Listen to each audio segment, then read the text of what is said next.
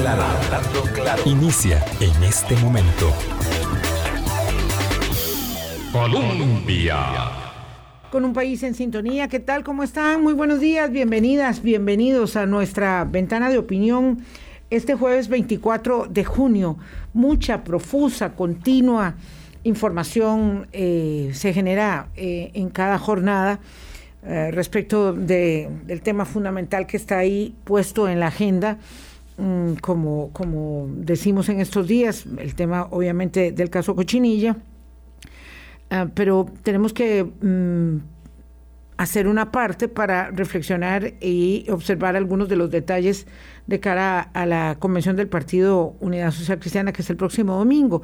Antes quiero decirles que intentamos hacer con ellos lo mismo que hicimos con los aspirantes a la candidatura presidencial del Partido Liberación Nacional, que estuvieron aquí. Eh, tres de ellos, don José María Figueres no aceptó, eh, pero vinieron eh, don Carlos Ricardo Benavides, don Roberto Thompson y don Rolando Araya en la semana previa a la convención. tratamos de hacer lo mismo con el Partido Unidad Social Cristiana, pero no fue posible. Eh, solamente aceptó don Pedro Muñoz, que posteriormente tuvo que cancelar la invitación por agenda y no aceptaron ni doña Linet Saborío ni don Erwin Macís. Ahora ellos están sometidos a los debates ayer el de Canal 6 y hoy el de Canal 7 y con esa, digamos, eh, fase final de desempeño en campaña van a la elección del próximo domingo, una elección que notoriamente no ha despertado, no ha logrado este, concitar en la ciudadanía el nivel de interés que por supuesto eh, todos observamos en los días previos eh, con la elección del Partido Liberación Nacional.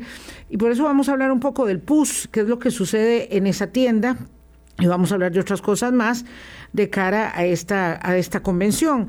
El Partido Unidad Social Cristiana sufrió eh, un golpe mm, durísimo a inicios de los 2000. Para muchos de los que están escuchando, probablemente eh, eso le viene a la memoria y en tanto otros dirán que no. Pero lo cierto, que no lo recuerdan, ¿verdad? Pero lo cierto es que de esa circunstancia de, y ahora vamos a referirnos a ello porque tiene que ver con grandes casos de corrupción, el Partido Unidad Social salió eh, eh, muy golpeado y apenas alcanza hoy eh, mm, pues un 6% de adhesión partidaria en un momento que como lo sabemos muy bien las adhesiones partidarias pues están a la baja para todas las agrupaciones. Bueno, eh, así se enfrenta a sus circunstancias más complejas, con divisiones y fracturas internas serias, con escisiones que han generado la creación de otros partidos, de otras agrupaciones, sin ir muy lejos, una que se anunció esta semana, eh, de la que también si podemos hablamos un poquito, que es la Coalición para el Cambio, de Eli Feinsack y Mario Redondo.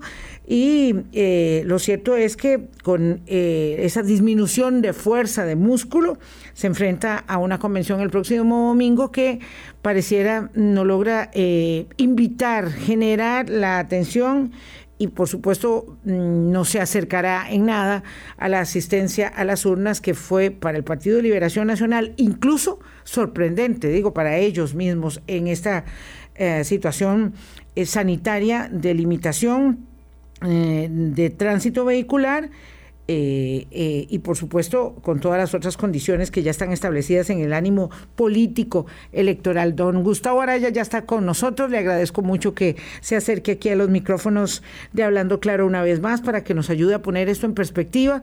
Eh, tengo que decir que no vi el debate de, anoche, pero aquí tengo algunos comentarios de las personas que sí lo vieron eh, y podemos este, eh, hablar sobre ello. No sé si usted tuvo oportunidad de verlo. Gustavo, ¿qué tal? Muy buenos días. Buenos días, Vilma. Un placer, como siempre, estar con vos y con toda la audiencia. Y he seguido los debates de... Sí. De, sí, sí, desde que empezaron ahora el lunes pasado bueno, eh, el primero fue el de Colombia la semana anterior, después estuvo el de los colegas de Monumental, ahora el de Repretel y esta noche... El último. El último que es el de Canal 7. Así es. Sí, bueno, vamos a ver. Yo eh, tengo que confesar que anoche no, no lo vi, tenía un compromiso. Dice el debate de ayer, dice Gabriel Lara, para que usted eh, nos aderece el tema, fue aburrido, sin contenido, candidatos que demostraron desconocimiento de muchos temas. Al final del debate, los comentarios de los periodistas y el analista invitado estaban buscando, eh, buscando algo positivo que decir de los precandidatos y les costó bastante encontrarlo. Después, después se quejan que el PUS pierde elecciones, dice don Gabriel, don Gabriel Lara. Eh, qué difícil, porque sí habían comentarios muy negativos, yo no lo vi, pero comentarios muy negativos del debate. Mm, pasan varias cosas. Eh, en lo estructural, como bien lo señalabas al principio, Vilma, este, una pandemia que afecta a todos, afecta a todos hasta la médula, ¿verdad? Los partidos políticos tienen, digamos, un, tema de participación también a la baja por, la pandemia. Y no me refiero solamente eh, por la poca o nula asistencia a las urnas, sino también por cómo han respondido sus propias fuerzas políticas ante las eh, medidas sanitarias, cómo han respondido ante los procesos de vacunación y todo lo demás, ¿verdad? O sea, esto no es que la pandemia solamente es un asunto de la propia pandemia en sí misma, es como aborda su propio partido el tema de la pandemia. Y hay que decirlo, hay que decirlo, el papel que ha jugado el Partido Unidad Social Cristiana en tanto su definición de mm, oposición eh, no ha sido, digamos, la más exitosa para no decirlo de otra manera. Eh, acordémonos de que no hace mm, un par de semanas eh, había una moción eh, poco afortunada de llevar a los señores de Pfizer ante la Asamblea Legislativa. acordémonos, sí, acordémonos de que también lo que usted dice es que es una moción del Partido de Unidad Social Cristiana. Exactamente, y porque finalmente la única vitrina que ha tenido la Unidad Social Cristiana desde hace casi 16 años para acá ha sido la vitrina legislativa que no es la más exitosa de las vitrinas. No, no, está muy mal valorada. Exacto. Eh, decía un Partido obstruccionista. Decía Rodolfo Solano Orfila, eh, un maestro, que, que, la Asamblea Legislativa se medía bajo cero, porque nunca, había una buena opinión de la Asamblea Legislativa. Entonces, que destacar como diputado o diputado, como fracción, era muy difícil muy difícil, lo que uno que podía hacer era acercarse, por lo menos a no ser odiado, ¿verdad? Entonces, eh, eso le ha tocado al Partido Unidad Social Cristiana, en medio de una situación bastante interesante y es que los primeros dos años, hasta la salida de Rodolfo Pisa del gobierno, se le vio como cogobierno. Entonces era una especie de, contradicción entre ser gobernante y ser oposición. Y no quedó ni bien ni con unos ni con otros. Con otros. ¿Verdad? Y hay que decirlo también, eh, especialmente el diputado Pedro Muñoz, especialmente el diputado Pedro Muñoz, y esto también le trae, digamos, implicaciones a su propia fracción y a su propio partido, ha sido insistente en ir en contra de las medidas sanitarias, especialmente las que tienen que ver con restricciones vehiculares, las que tienen que ver con, eh, con el tema de, cierres y demás, ¿verdad? Que esto, digamos, eh, ha ocasionado de alguna manera también traer hacia sí las críticas y traer hacia sí las críticas hacia su partido. Eh, diciendo que porque el partido, digamos, no se pronuncia más bien a favor de. No, hemos visto la Unidad Social Cristiana manifestarse a favor de las medidas sanitarias, a favor de la vacunación, no, no, en algo, porque uno no dice, bueno, está bien, está bien que haga un papel de oposición, es absolutamente válido y es, y es, y es así como tiene que hacerlo pero eh, un reconocimiento de vez en cuando de las cosas que se están haciendo bien, Vamos a ver. tampoco queda mal. Sí, claro, además, Gustavo, yo diría que este, las formas de hacer política, que en política la forma es el fondo, ya lo sabemos muy bien, también han cambiado mucho. Eh, y no puede ser eh, que hoy se intente hacer la, la, oposición política que se hacía hace 20 años, porque hoy es otro el mundo, ¿verdad? De, to, de toda suerte, cuando uno ve cuáles son las, las cosas que a la gente le interesan, digamos, más, y ahí deberían saber conectar y, y leer, ¿verdad? Los estudios de, de investigación social, porque este eh, último que no vamos a verlo porque exhaustivamente sería genial, pero solo sería el programa para ello, así que quiero que lo hagamos luego, que, se, que es el estudio de enfoques, estudio, eh, eh, se llama, el, la firma se llama Enfoques Estudios de Opinión SA. Eh, del eh, psicólogo eh, William Ramírez y me dicen que también... politólogo también. ¿Es politólogo también? Politólogo. Ah, ok. Yo conocí a William hace bastante tiempo como, como psicólogo y también es politólogo.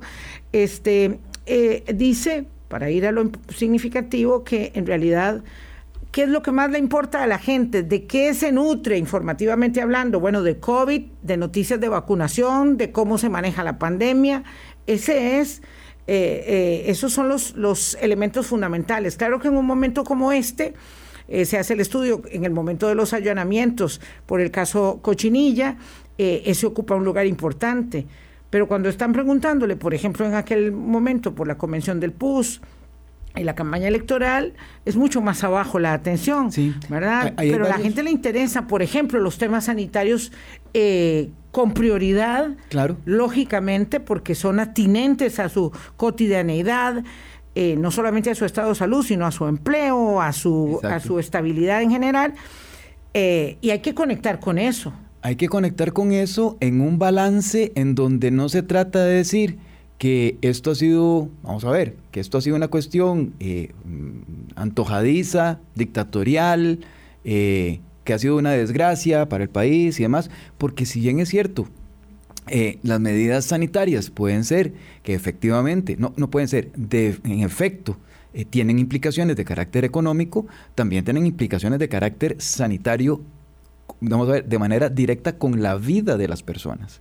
Entonces uno no puede desconocerlo. O sea, esto no se trata de que abran todo, ya quitemos las restricciones, porque no, no, porque esto, digamos, caemos en el, en el caos que sucedió, por ejemplo, en Nueva York o en, algún, o en, Brasil, ¿verdad? Donde se disparan los, los, indicadores eh, sanitarios con respecto a la pandemia.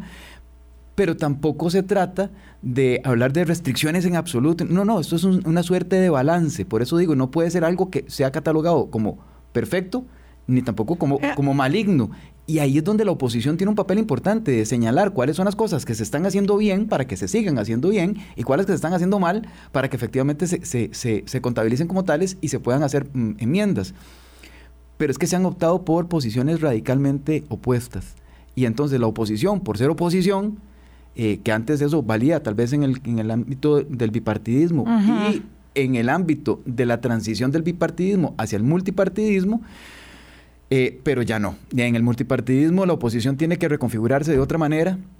Creo que hay diputaciones en particular que lo han entendido, eh, a las que se les ha acusado de cogobierno y demás, pero es que del gobierno de turno no le puede ir mal, como antes, ¿verdad? Que se hacía todo lo posible para que el gobierno de turno le fuera lo más mal posible, porque no, es que resulta que nos vamos todos con eso. O sea, el gobierno no le va mal al gobierno, le va mal al país.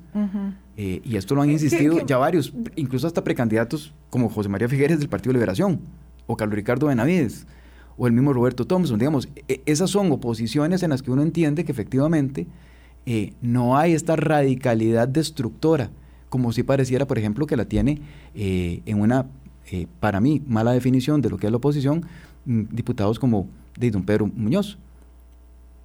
Y don Pablo Heriberto también. Y don Pablo Heriberto en algunas Pedro Es, precandidato. Exactamente. Vamos a ver.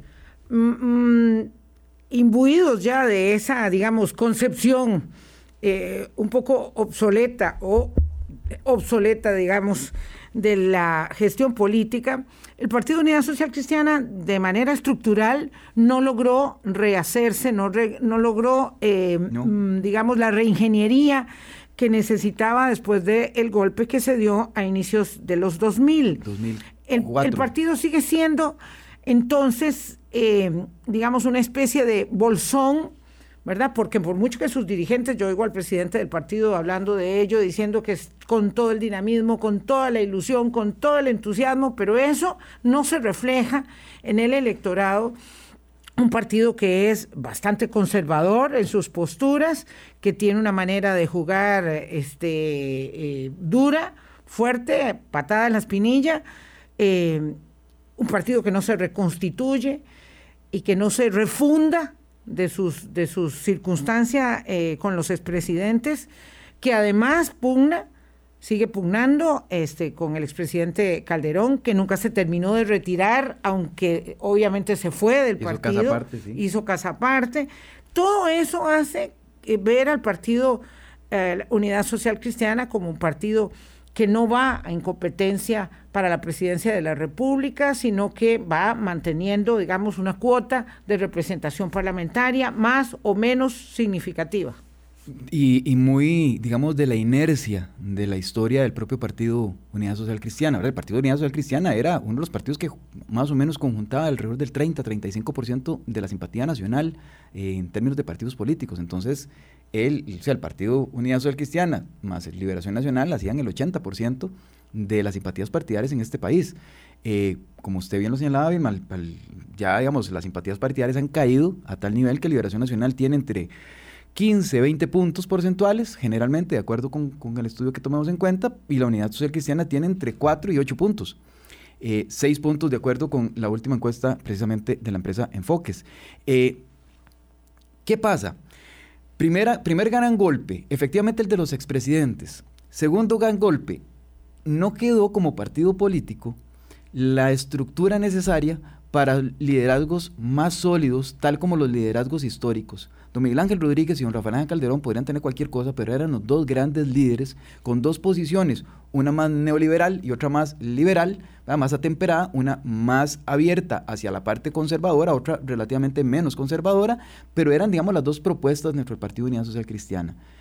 Con esta catástrofe que les pasa, que no solamente afecta al Partido Unidad, sino que también a otras fuerzas, pero bueno, escinde al Partido de Unidad y acordémonos de que se forman dos, bandos y de esos dos bandos, sin haber formado liderazgos claros, sin haber tenido la estructura clara, sin haber tenido un panorama ideológico al que, digamos, que amarre la estructura partidaria, lo que quedan son prácticamente gamonalismos regionales. Y entonces eso es lo que vimos, eh, por ejemplo, en el gobierno pasado, en la administración pasada, lo que vimos fueron gamonales regionales cada uno dominando una parte del territorio nacional que se replica más o menos en esta otra ocasión, en esta administración, con actual, con actual fracción, más o menos, pero siguen siendo liderazgos no, la no del mismo calado, por decirlo de, alguna manera, no del mismo calado de los, de los liderazgos históricos, por una parte. Por otra parte, la crisis de identidad del propio Partido de Unidad Social Cristiana que uno no sabe si es eh, conservador extremo, como lo puede ser con la diputada Shirley Díaz, o si lo es abiertamente liberal o neoliberal, como lo es con el diputado Pedro Muñoz, o atemperado, como lo puede ser con Erwin Macís. Eh, uno no sabe dónde, dónde, cuál es el partido que, existe ahí, eh, con fuerzas más o menos todas del mismo tamaño. Es que si hubiese una que jalar hacia un lado, uno dice, bueno, es un partido tendiente más hacia lo, pero no, es un partido, digamos, bastante conflictivo internamente. Internamente también. Con, posiciones, y esto lo ha dicho el Estado de la Nación, con posiciones incluso contrarias a su propia jefatura de fracción del comportamiento del resto de los diputados. Es el partido que más, eh, digamos, menos se comporta como línea de partido, ¿verdad? Eh, y por otro lado, está la situación, está la situación de que eh, a ausencia de liderazgos, eh, las decisiones naturales, vienen otras decisiones. Entonces, la de don Rafael Ángel Calderón, ahorita el Partido Nacional Cristiana disputa, por el lado del conservadurismo liberal, con el republicano social cristiano, disputa con don Mario y con don Eli, la, la, coalición que acaban de, formular, eh, la disputa con Rodolfo Pisa, si forman otra, otra coalición o otro partido, también la disputaría con él. Y ya hay gente que se ha ido con don Rodolfo Pisa. Yo, yo quisiera nada más contextualizar a los oyentes, porque no todo el mundo lo sabe. Rodolfo Pisa regresa a Costa Rica, estaba viviendo en Washington y dice, yo al Partido Unidad no más. Y se está buscando, digamos, otra casita. Otra casita ahí. Este, Encontró uno que se llama eh, Pueblo Nuevo. Pueblo, Pueblo, Nuevo, sí. Sí, este, bueno, suena más a, agrupación de izquierda, pero bueno, es, es otra más. De, eh, de toda suerte digamos, en, en, dos, en dos líneas quisiera plantear esto. Voy a la pausa y regresamos con Gustavo Araya. Por un lado, el partido eh, va a la convención del domingo, bueno, este, en esa condición, digamos, debilitada.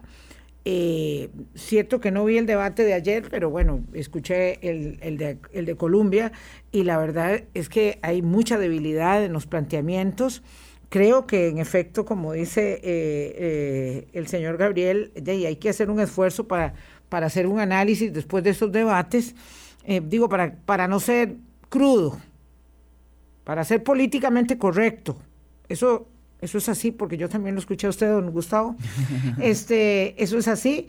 va a una circunstancia, digamos, que no lo pone en, digamos, con su mejor traje de cara a una elección donde parece que es un partido que va a disputar, eh, pues obviamente, una nómina diputadil y tiene para ello, por ser el Partido Unidad Social Cristiana, que presentar una candidatura presidencial, que no es lo mismo que ir a buscar la presidencia de la República, con los agravantes que implica una coalición para el cambio que se acaba de anunciar entre el partido eh, Acción Demócrata de don Mario Redondo y el Partido Progresista, Liberal Progresista de don Eliezer Feinsack, eh, que tiene, digamos, eh, un anuncio pendiente que es el anuncio y es quién va a, ser, el, candidato? presidencial. Y eso puede marcar, digamos, la historia de la coalición. Vamos a la pausa y también la historia de lo que vaya a escribir el Partido Unidad Social Cristiana con los girones que va dejando atrás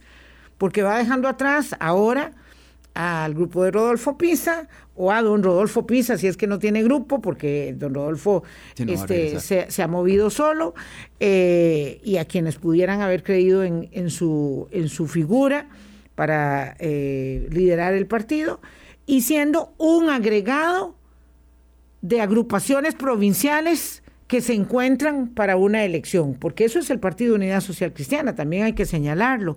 8.20, vamos a una pausa. Hablando claro. Colombia. Con un país en sintonía, con un electorado, don Gustavo Araya, que ha perdido adhesión a la mm, divisa partidaria, eh, con un electorado que ha perdido adhesión eh, donde apenas eh, un poquito menos del 20%, eh, digamos que es la minoría más grande, se inclina por el Partido de Liberación Nacional. 6% eh, muestra adhesión al Partido Unidad Social Cristiana y el PAC, que es toda una rareza, ¿verdad? Que anda como en el 3, en el 5%, normalmente aquí en este estudio tiene el 3%. Es una rareza porque además conjunta mucho en la fase final, eso ha sido en las últimas elecciones. Eh, y los independientes somos tantos, tenemos tanto poder. 63, 66% del electorado son, somos personas y decidimos las elecciones, ¿verdad? El, piso de entrada es pequeño y decidimos elecciones con esa circunstancia. El Partido Unidad Social Cristiana llega a la convención del domingo y yo escuchaba en la convención pasada, yo voy a votar, yo voy a votar, yo voy a votar. Yo decidí votar en las tres convenciones, que son las que hay en Costa Rica, ¿verdad? PLN, PUS y PAC por primera vez en mi vida, este, como un ejercicio, ¿verdad? Me lo he impuesto. Eh, pero evidentemente hay niveles de entusiasmo y de determinación y para sacar a la gente a votar a la fuerza ni los zapatos, don Gustavo, ni los zapatos. Entonces yo veo que la situación se pone muy cuesta arriba para la convención del PUS y bueno, ya veremos para la del PAC, pero creo que lo voy viendo igual. Como, diría eh, el maestro Manuel Rojas Bolaños, sí.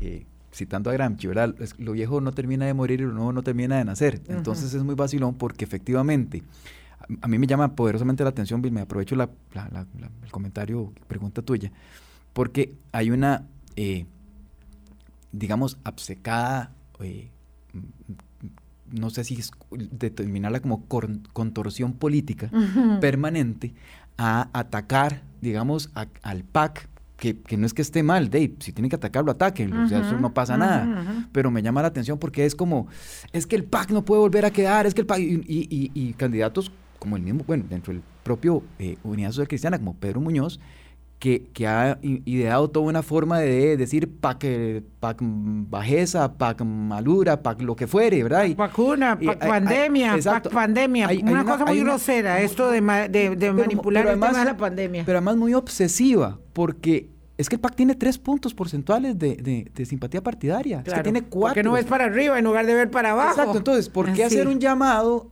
eh, digamos, a esas personas o, atacando a ese, a ese, ¿verdad? Atacar decía alguien que nadie, le tira piedras a un perro muerto, digamos, es que no se le tiene que tirar piedras, digamos, porque gasta recursos que pudiese estar, estar haciendo en un llamado a este 63%. Claro, pero si yo no tengo las propuestas, si yo no tengo las ideas... Esa es la segunda parte, pero, no, no, no. pero digamos, eh, hay un, hay un electorado huérfano de partido político y que, y que efectivamente en multipartidismo va a hacer esto, va a ir a participar en Liberación Nacional para ver cuál le gusta más, va a ir a participar en la unidad para ver cuál le gusta más, va a ir a participar PAC para ver cuál le gusta más, porque al final va a decir, mira, entre los tres o cuatro que yo voté quedaron dos y entonces entre esos dos voy a elegir. O sea, no vamos a estar yendo a votar por odios, por ir en contra, por, porque no me gusta, porque después digo, Ay, es que no hay por quién votar. Y sí, claro, si nunca votó.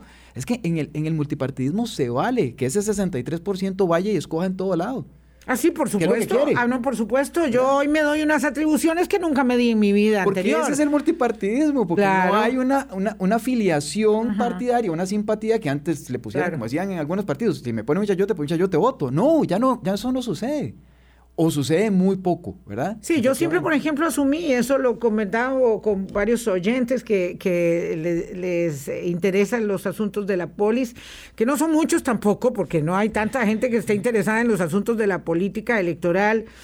Eh, digamos, aunque por la participación que fue que hubo en, la Convención de Liberación, uno diría, wow, sí había interés. Y yo creo que también la de la este unidad va a dar alguna sorpresa. ¿En asistencia? En asistencia, oh. digamos, Vamos a ver, porque los números están a la baja. Claro, claro. Entonces cualquier cosa va a ser positiva. Exactamente, ¿verdad? cualquier asistencia. Yo, yo mismo, yo digo, bueno, si tiene seis puntos porcentuales de una población aproximada de 3 millones y medio de personas eh, que tenemos 18 años o más, resulta que esos son alrededor de 230 mil votos lo que dice 230 mil personas que dicen ser adherentes del Partido Unidad Social Cristiana. Y si uno ve el estudio de Don William eh, de enfoques y se da cuenta que hay un 47% aproximadamente de personas que dicen que van a ir a votar, que están muy decididas a ir a votar en la comisión, uno dice, bueno, de esos van a ir la mitad. 47 es como, 50, digamos. Entonces, de esos 230 llegan 115. Yo no creo que llegue a 115, yo creo que va a llegar un 30%. Eso significaría que llegarían alrededor de 40, 50 mil personas. No, no, si van más de 100 mil es un batazo ya. Si van más de 50, yo, o sea, yo digo, wow.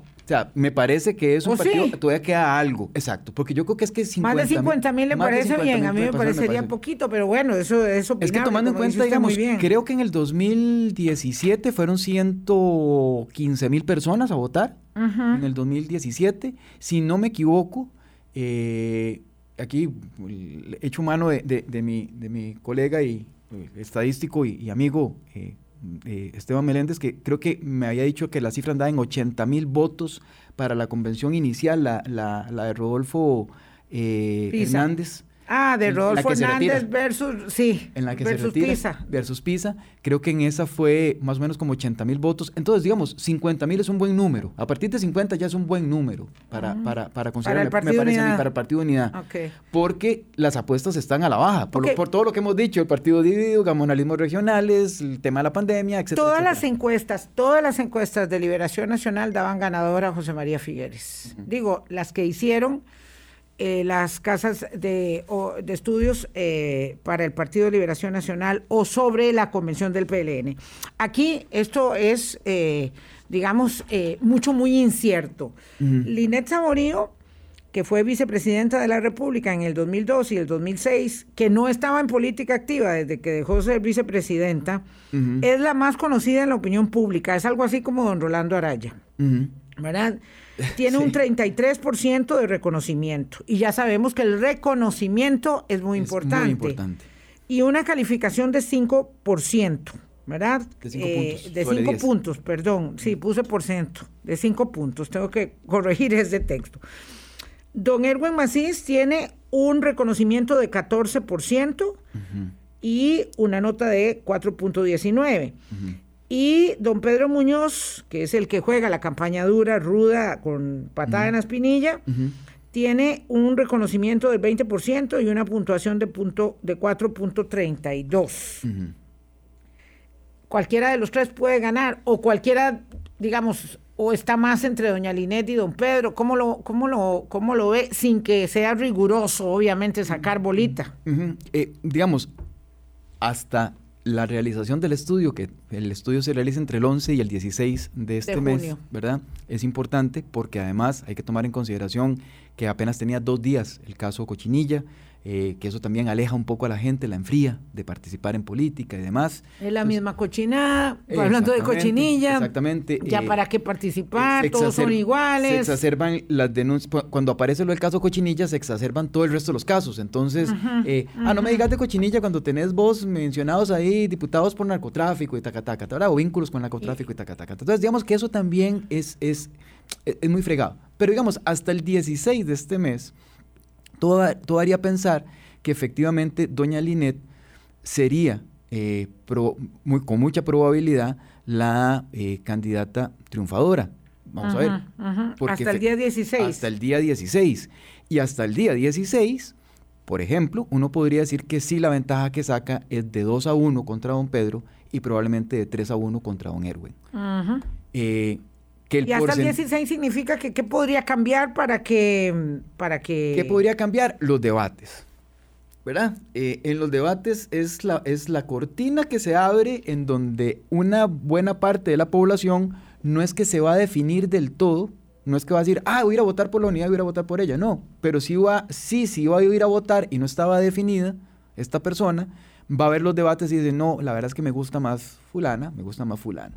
Entonces, de alguna manera, digamos, termina de encauzar o de consolidar la propia decisión. Siendo que, siendo que los debates no son, digamos, eh, ah, de manera... Em, per se de manera eh, que no son determinantes. No son determinantes, pero sí ayudan a que las personas que están decididas a ir a votar o a participar terminen de definirse o consolidar su voto. Un oyente eh, muy asiduo nuestro me decía, anoche me escribía y me decía, este, voy a votar por doña Linet, él, expresaba eso. Mm, me parece que le falta contundencia argumental, pero... Sí, cada uno pero tiene no puedo pero no puedo digerir otra personalidad, por ejemplo. Cada uno ha desarrollado una estrategia diferente, ¿verdad? Doña Linet desarrolló una estrategia, digamos que contraria por oposición a don Pedro. Doña Linet se basa en dos ejes fundamentales en su estrategia. La primera de ellas es que sus propuestas, y uno la oye, es donde dice, vamos a establecer un proceso de diálogo, vamos a hacer alianzas con el sector educativo, con el sector de la, de la salud, etc. Y ella habla mucho, de ese amalgamar digamos, o de consolidar precisamente procesos de diálogo y demás. Como para definir las rutas a seguir, porque obviamente esas rutas no están hechas. Y, además porque sabe perfectamente alguien, ¿verdad? Dentro de su propia estrategia le ha dicho, es que el Partido de Unidad se ha encargado de volar patadas en la espinilla, de, hacer separaciones, de verse separado incluso hasta dentro de su propio partido. Entonces, este, necesitamos alguien que reúna, ¿verdad? Entonces, digamos, sin que esto sea una cuestión eh, maternalista ni mucho menos, sí es una cuestión que le ha quedado muy bien porque el, talante de doña, de doña Linet es ese. Es una persona conciliadora, es una persona de diálogo. Bueno, pero no deja de tener eh, eh, mucha importancia esto que estás apuntando, Gustavo, porque lo cierto es que em, las personas, mm, los votantes, requieren cierta, digamos, orientación y conducción en ese sentido, ¿verdad? en el sentido de de yo, yo lo puedo eh, conducir, lo puedo guiar y sobre todo retrotraer de ese mar de pugnas que ha sido la fracción social cristiana y su relacionamiento con los demás. Con todos los demás ¿verdad?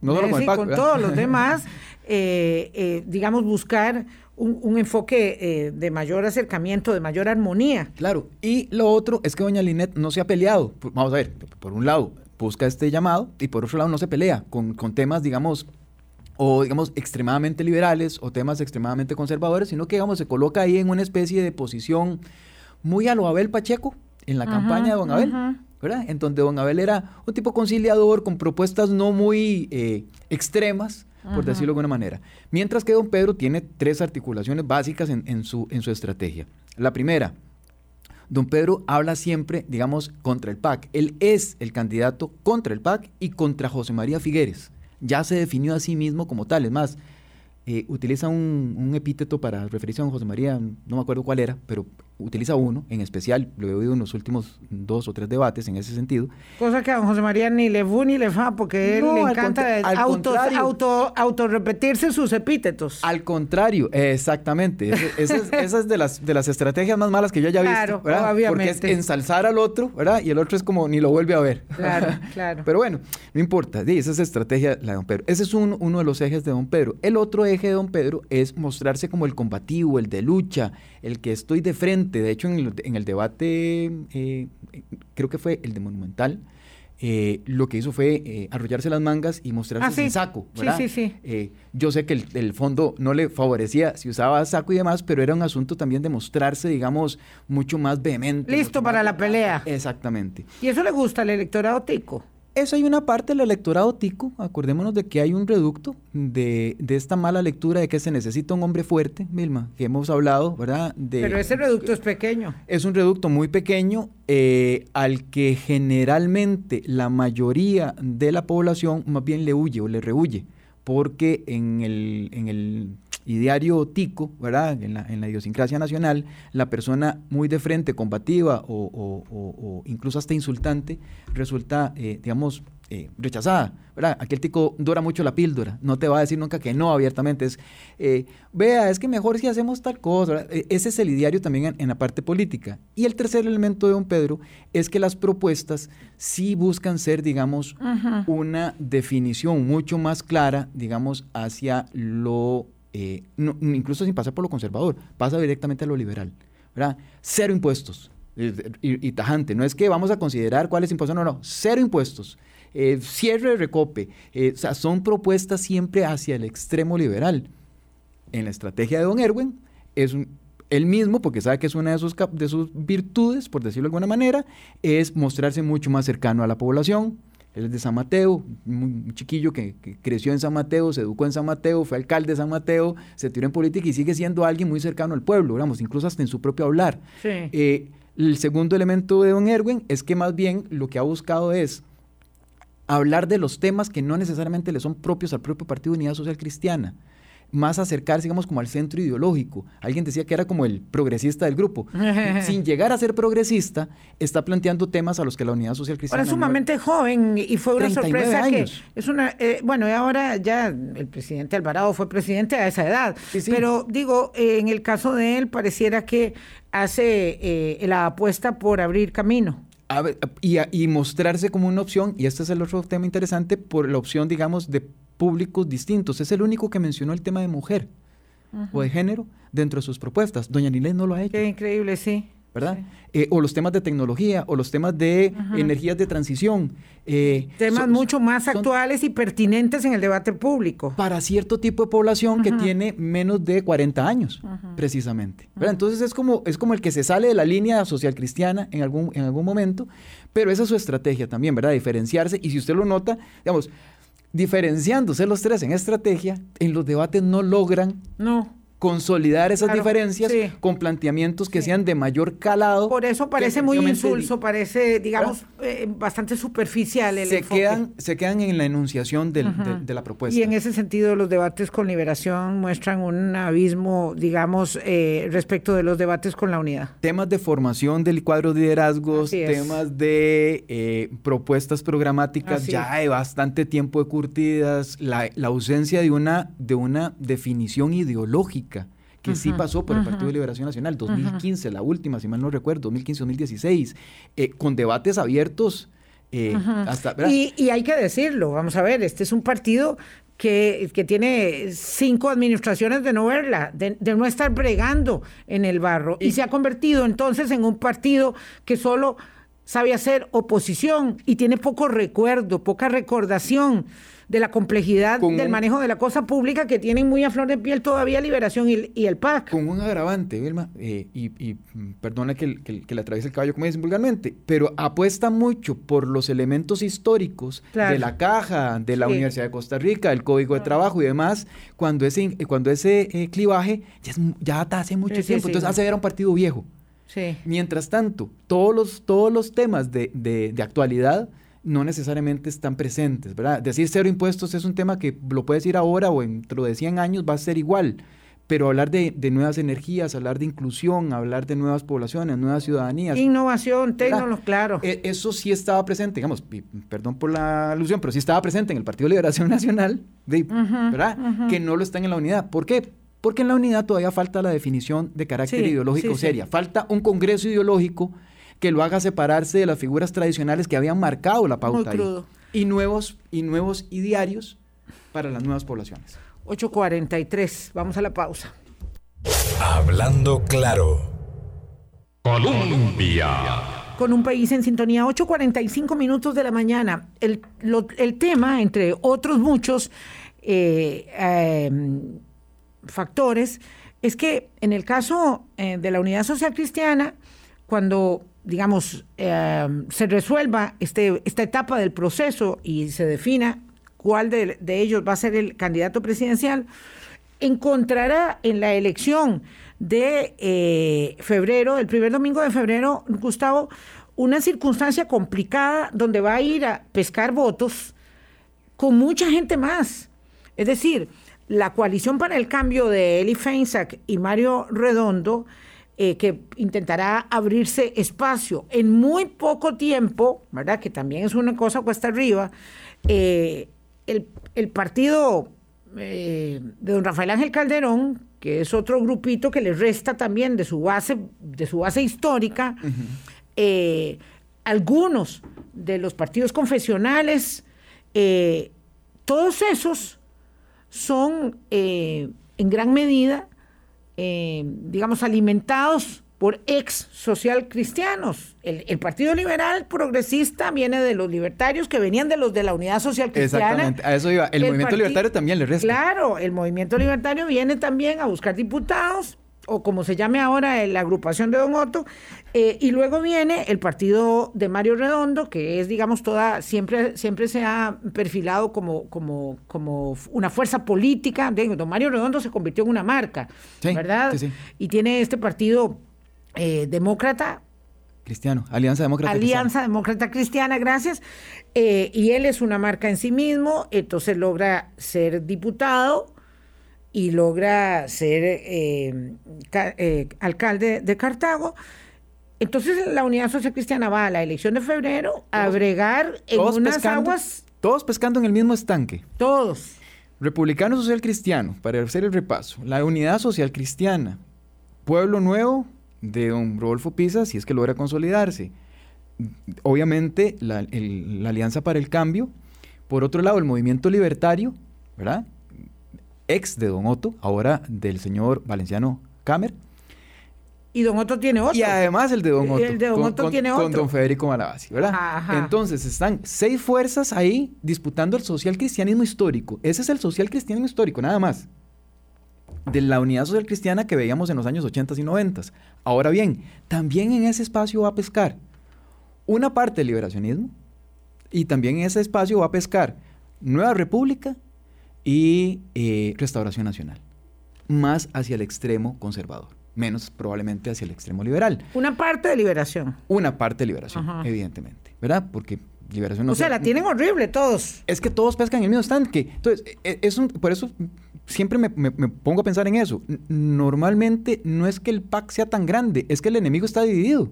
Muy, muy dividido. ¿Verdad? Entonces, eh, ¿cómo hacer Aquí el secreto no está en, decir esto y que, ay, mira, claro, como estamos divididos, veamos a ver de qué manera nos unimos. Es que unirse no es tan fácil, primero que todo. Ha visto que no. ¿Verdad?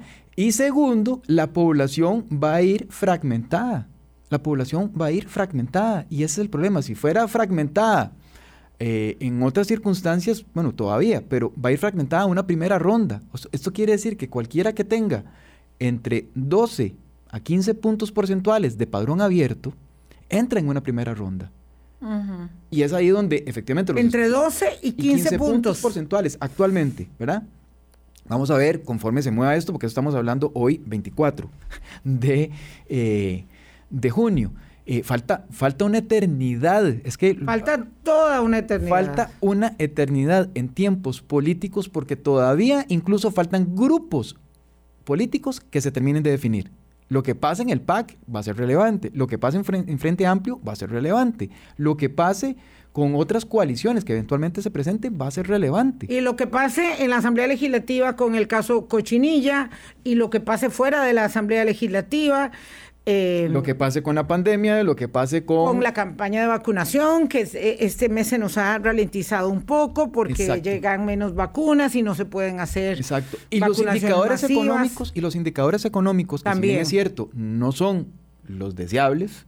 Lo que tampoco son tan malos para lo que nos ha pasado. Exactamente. Costa Rica tiene esa virtud de, de que efectivamente el modelo de desarrollo por ahí ha apuntado. Entonces, eh, de nuevo, faltan tantos factores que nadie se puede repartir nada. Que nadie se puede repartir nada. A mí me da risa cuando hay estudios que dicen, es que esto va a ser disputado entre fulano y fulano. Pregunta. sí, exacto, sí, eso, eso, eso ya sí es, volado, es volado. don eh, Gustavo, Eh, si don José María Figueres afirma que él tiene 430 mil votos de salida, ¿está en lo correcto o está mm. soñando? No es preciso decirlo, porque esos 430 mil votos no necesariamente todo el, todas las personas que acudieron al Partido de Liberación Nacional a votar, resulta que vayan a ir a votar. El Estado de la Nación nos los ha demostrado una y otra vez que efectivamente aquí pasan dos cosas. O sea, ese no es su piso. No, su, Piso, su piso es su propio voto. Sí su, su propio voto, que comparado con el, el voto... El 35% que sí tiene, que sí logró en la convención, es el de él, de él. El 36, 37% de esos 154 mil, 158 mil votos, eso sí es... Empieza a contar a partir de ahí. Exactamente, porque aquí empieza a contar contra quién se dice. Principalmente contra quién va a ir. O eso es uno, ¿verdad? Porque las personas van a empezar a hacer descarte.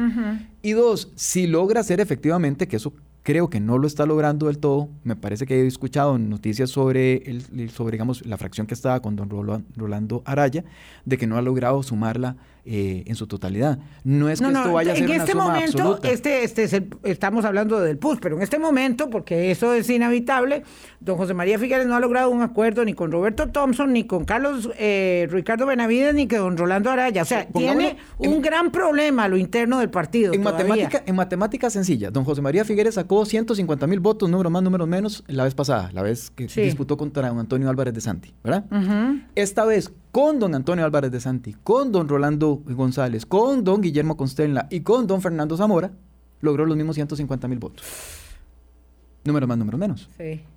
Sí, sí, tiene problemas, tiene que negociar con, con, eh, con, don Rolando, que, que, que tiene una cuota súper significativa para la negociación y con don Roberto y, don, y Carlos Ricardo, así no, no puede... Tiene que unir al liberacionismo para poder hacerle números a esos 430 mil de base.